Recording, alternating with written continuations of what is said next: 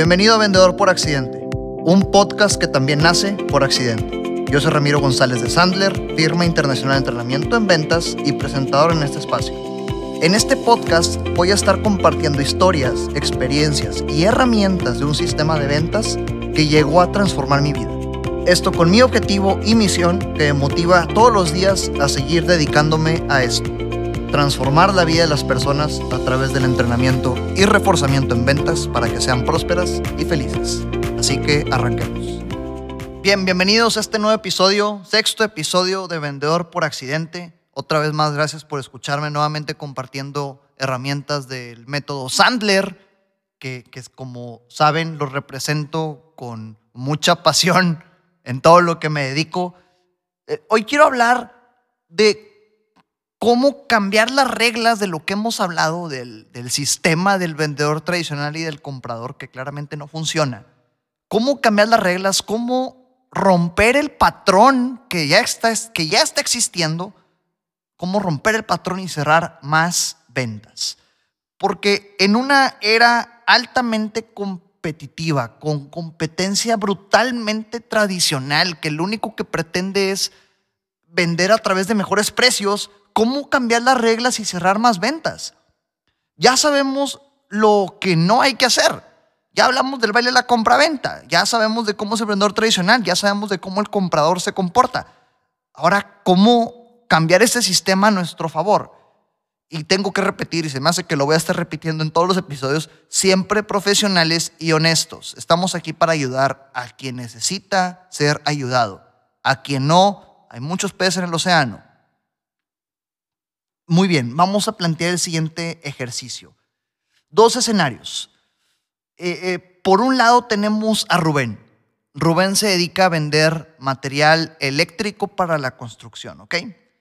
Entonces Rubén recibe la llamada de un comprador de una obra muy picudo y este comprador de una obra le dice, sí, hablo a la empresa X, sí, te atiende Rubén, con quien tengo el gusto. Oye, bueno, pues tal a tu prospecto.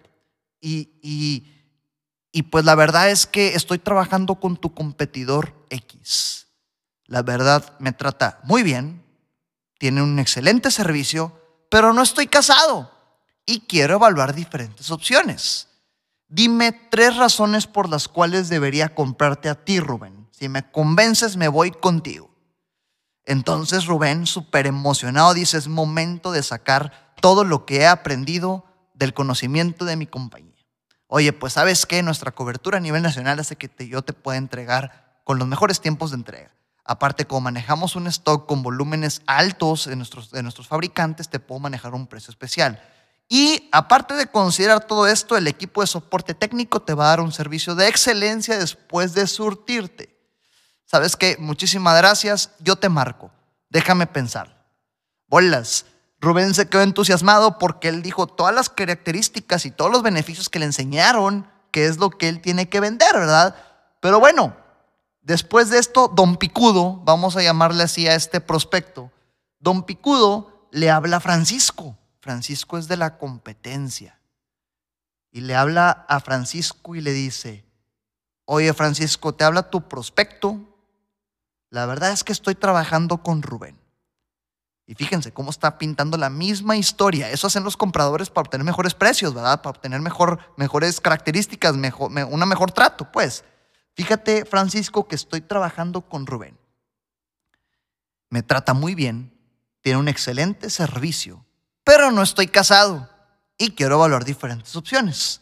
Dime tres razones por las cuales debería comprarte a ti. Si me convences, me voy contigo. Para esto, Francisco, obviamente es competencia de Rubén, ¿verdad? Entonces Francisco tiene dos opciones, sin conocer lo que ha hecho Rubén, ¿verdad? Tiene dos opciones.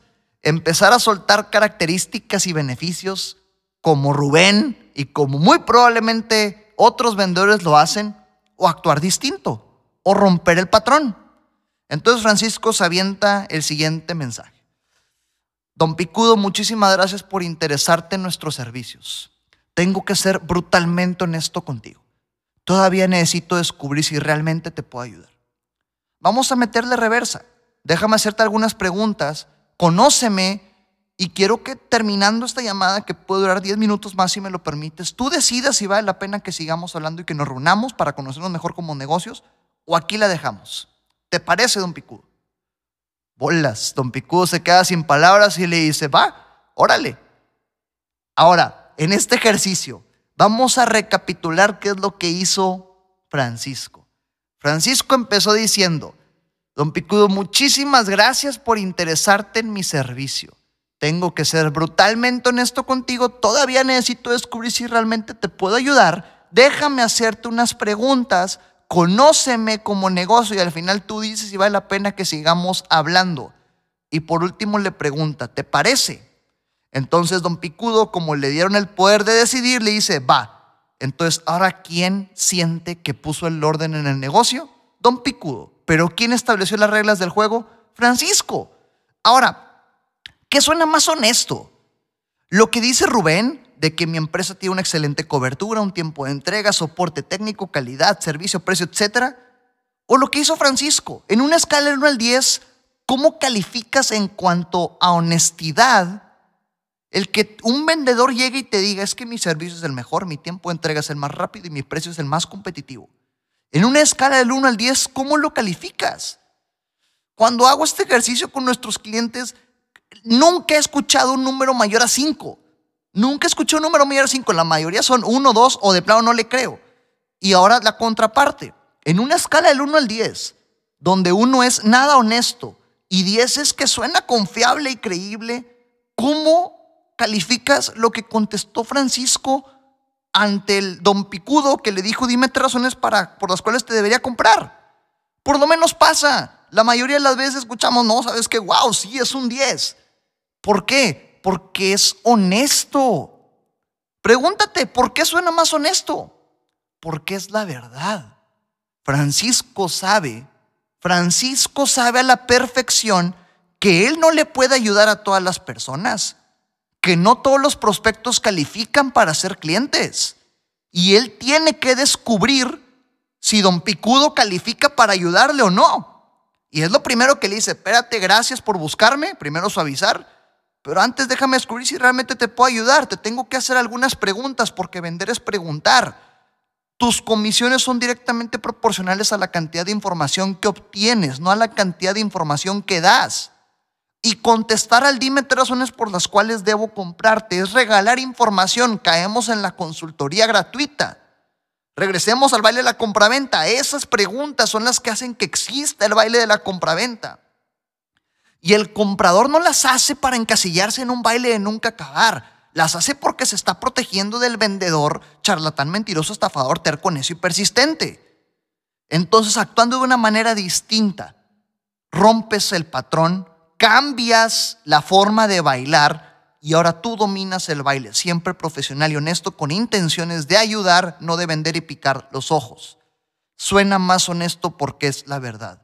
Grábate esta técnica como honestidad desarmante. Honestidad desarmante.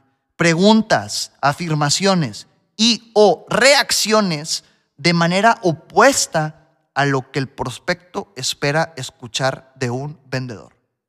Y la repito, para que no tengas que darle reversa a este episodio. Preguntas, afirmaciones y o reacciones de manera opuesta a lo que el prospecto espera escuchar de un vendedor.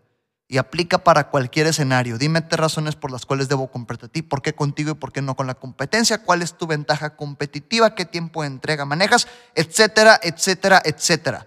El resto lo dejo a tu criterio. Responder con lo primero que te venga a la mente es lo que va a ser tu competencia. No dudo que sea verdad, no dudo que tu servicio, no dudo que tu calidad ni que tu precio realmente sean de excelencia. Por eso tienes clientes, por eso estás donde estás. Pero en el momento en el que el mar de vendedores empieza a venderse con los mismos argumentos, deja de sonar creíble, pierde credibilidad, deja de agregar valor. Ya no mueves un switch de interés en tu prospecto porque suenas igual.